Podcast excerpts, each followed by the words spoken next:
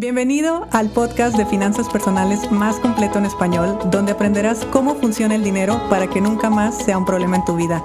Mi nombre es Idalia González y estoy feliz de que estés aquí.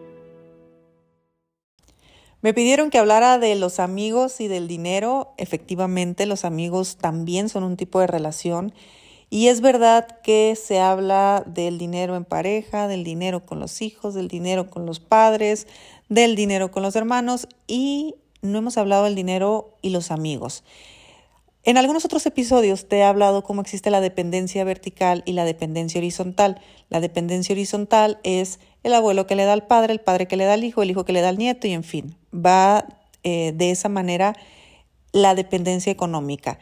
Y eh, a los costados, o sea, la dependencia horizontal es la pareja, los hermanos, los primos y los amigos. Entonces los amigos entran dentro de una dependencia horizontal. ¿Cuál es la diferencia entre la dependencia horizontal? Que ahí no hay una responsabilidad. Por lo tanto, no es tu responsabilidad económica tus amigos, tus amigos no son responsables económicamente de ti. Ya sé que puede parecer muy lógico lo que te acabo de decir, pero la verdad es que no, porque hay muchas situaciones en la vida donde nosotros requerimos apoyo de los amigos o los amigos requieren apoyo de nosotros. Y aquí la cuestión no está en si yo le presto, si yo hago, si yo le compro, si yo, eso no importa. Aquí lo que importa son con qué creencias nos empezamos a comunicar o nos empezamos a relacionar con el dinero, o más bien respecto al dinero. Si yo tengo creencias, por ejemplo, como la frase de que cuentas claras, amistades largas, pues yo voy a evitar a toda costa pedirle dinero prestado a un amigo o prestarle a un amigo porque no, porque si metemos el tema del dinero en la amistad, la amistad se va a acabar. Es una creencia nada más. Entonces, ya de antemano hay una creencia ahí. Que la otra persona que tal vez te está pidiendo dinero prestado no la tiene o está en una necesidad donde realmente requiere tu apoyo, pero tu creencia, bajo tu creencia, tú vas a empezar a juzgar ese acto que se está haciendo, que es prestarle dinero o que te presten dinero. Entonces ahí ya empezamos a entrar en un choque de creencias. Imagínense, si en las familias que normalmente tenemos las mismas creencias existen situaciones complejas, pues entre amigos que no estamos ni con la misma información inconsciente, con los mismos árboles ni nada de eso, pues nos estamos enfrentando a eh, pues todo un abanico de posibilidades de interpretación de cualquier creencia o cualquier asociación que se pueda ver. ¿Qué es lo que ocurre? Que para nosotros los amigos llegan a ser personas tan importantes que a nivel inconsciente buscamos su aprobación, su cariño, su amor, eh, de una forma que hacemos lo necesario para poder seguir perteneciendo a esa amistad. Así como con las familias nosotros tenemos lealtades que nos hacen permanecer y pertenecer al clan, con las amistades pasa lo mismo. Entonces, cuando yo no le hago caso a mis creencias o actúo de una forma en la que mi creencia no me está ayudando, pero cómo no lo voy a ayudar, pero cómo no lo voy a hacer, ahí podemos empezar a entrar en conflicto. ¿Por qué? Porque el dinero es un tema más, como siempre lo digo, no es un tema difícil, no es un tema tabú, no es un tema nada de eso, simplemente es un tema que no se habla. Imagínate un cumpleaños, un cumpleaños de un amigo, un cumpleaños de una amiga. Lo más común es que tú llegues a ese cumpleaños con un regalo. ¿Alguna vez, por ejemplo, no has tenido dinero para, para comprarle algo a un amigo y le has dicho, oye, no te compré un regalo porque no tengo dinero? ¿Se lo has dicho alguna vez? Mira que yo sí lo he hecho, ¿eh? Y, y normalmente cuando eres así de claro y honesto con tu amigo, la otra persona lo más probable es que se ría y te diga, no te preocupes, no pasa nada. Pero ¿qué sucede? Que como yo tengo miedo de que la amistad se termine, de que pienses mal de mí, de que yo ya no pertenezca a tu grupo o de que de una u otra forma yo ponga en peligro nuestra amistad, yo voy a ir a dar un tarjetazo, te voy a comprar un regalo y te lo voy a llevar.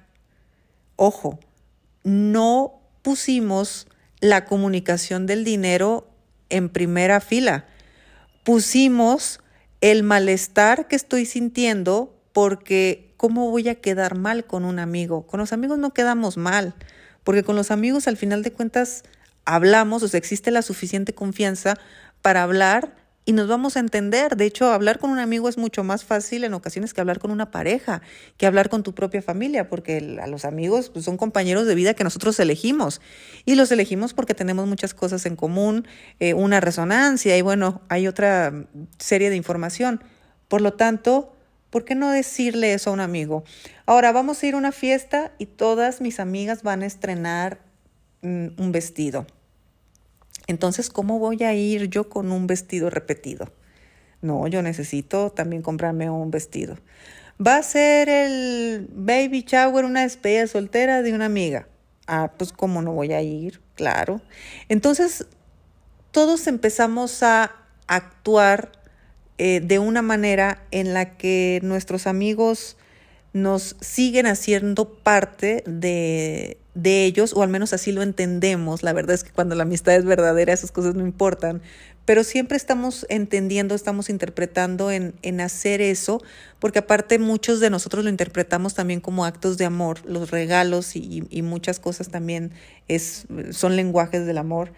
Pero cuando ponemos el dinero de por medio y creemos que sin el dinero yo no voy a poder corresponder a una amistad, ahí es donde empezamos a ponernos en problemas. Yo personalmente, yo les he dicho a mis amigas, mm, si vamos a ir a comer, yo no traigo dinero. ¿Ustedes me pueden invitar?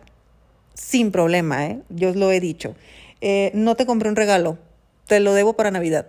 Listo, sin problema lo he dicho. O sea, sí he llegado al punto a decirles así, hablarles así a mis amigas, sobre todo cuando yo estaba en mi etapa de transición.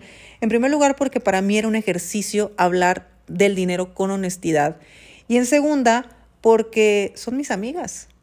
Ni modo de que dejaran de ser mis amigas porque yo no tenía para pagar una cuenta. No, yo en todo caso yo les decía, oigan, yo no tengo para pagar una cuenta, no voy a ir. Y en muchas ocasiones no fui. Y en muchas ocasiones me dijeron, ah, vente, nosotros invitamos, gracias. Y después yo las invité a ellas. Pero ya existe esa comunicación, ya existía esa confianza, ya existía todo eso. Oye, le debo dinero a una amiga, oye, listo, no te he pagado. Sé que te debo, no te he pagado. ¿No hay problema? No, no hay problema. Ah, ok, perfecto. Eh, oye, te debo dinero, puede ser que lo necesites, lo tengo en mi casa, ¿te lo llevo?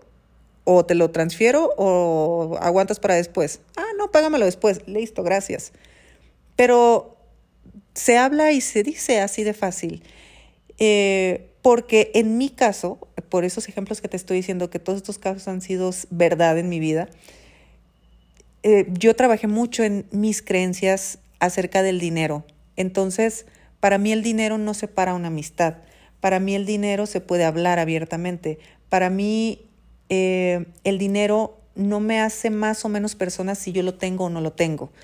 Yo no tengo ningún problema porque ya no tengo ese tipo de creencia donde tengo que pagar una cuenta. Eh, no tengo ningún tipo de vergüenza de decir que no tengo para ir a un lugar.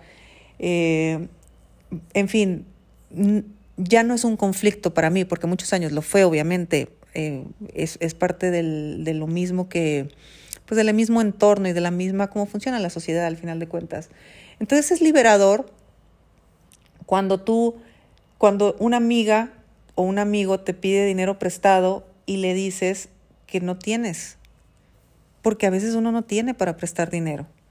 Es completamente liberador cuando le pides dinero prestado a un amigo y el amigo te dice que no te puede prestar. Ay, gracias por decirme que no puedes. Te entiendo perfecto porque a veces yo tampoco puedo. Y ya, y no pasa nada.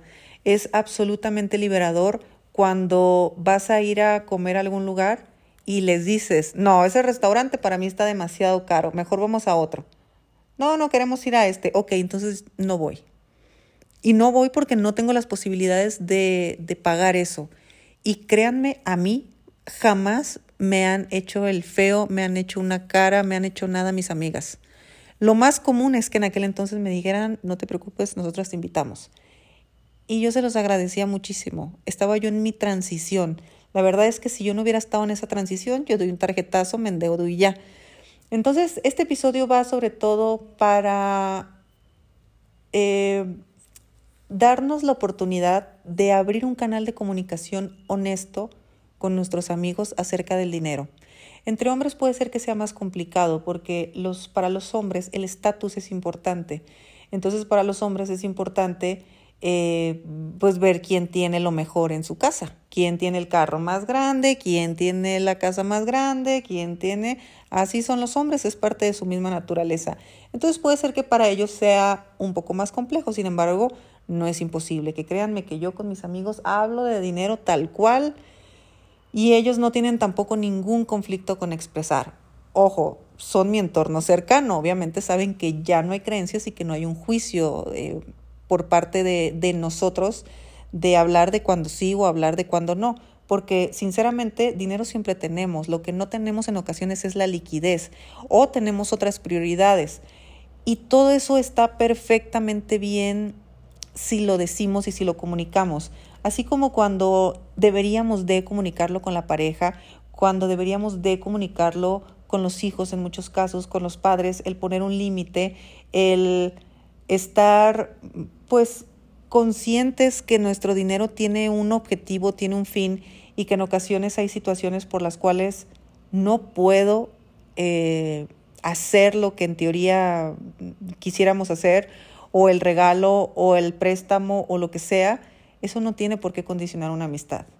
Entonces con este episodio quiero que te quedes con la idea de que no, no se va a acabar tu amistad porque te deba dinero, no se va a acabar tu amistad porque le debas dinero, se va a acabar porque no se pudieron comunicar, porque ambos se contaron un cuento que tenía que ver con las creencias de cada uno, por lo tanto existen dos realidades y dos cuentos completamente diferentes, y como esas dos personas se creyeron sus historias, las convirtieron en verdad, entonces eso hizo que la amistad se separara. Tus amigos no te van a dejar de querer si un día dices que no puedes ir. Y incluso si dices que no puedes ir porque no puedes pagar una cuenta. Tus amigas no se van a sentir mal si tú llegas a un cumpleaños y no llevas un regalo y le explicas por qué no llevas un regalo.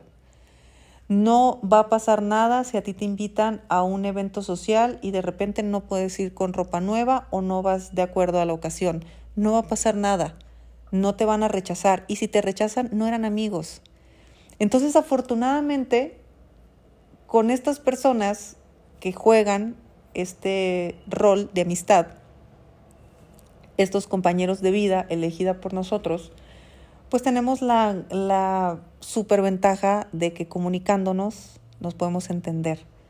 Entonces, eh, pues benditos amigos, la verdad, yo les agradezco mucho a mis amigos que me han, eh, me han acompañado y cualquiera de ellos. De hecho, yo sé que si alguno de ustedes me está escuchando, saben perfectamente bien que varias veces les he dicho, no tengo dinero para esto, eh, no voy a ir porque tengo otra prioridad, no te puedo prestar dinero por esto, o al contrario, es, traes este tema, listo, pasa mi tarjeta, no pasa nada, porque en ese momento sí tenía esa liquidez.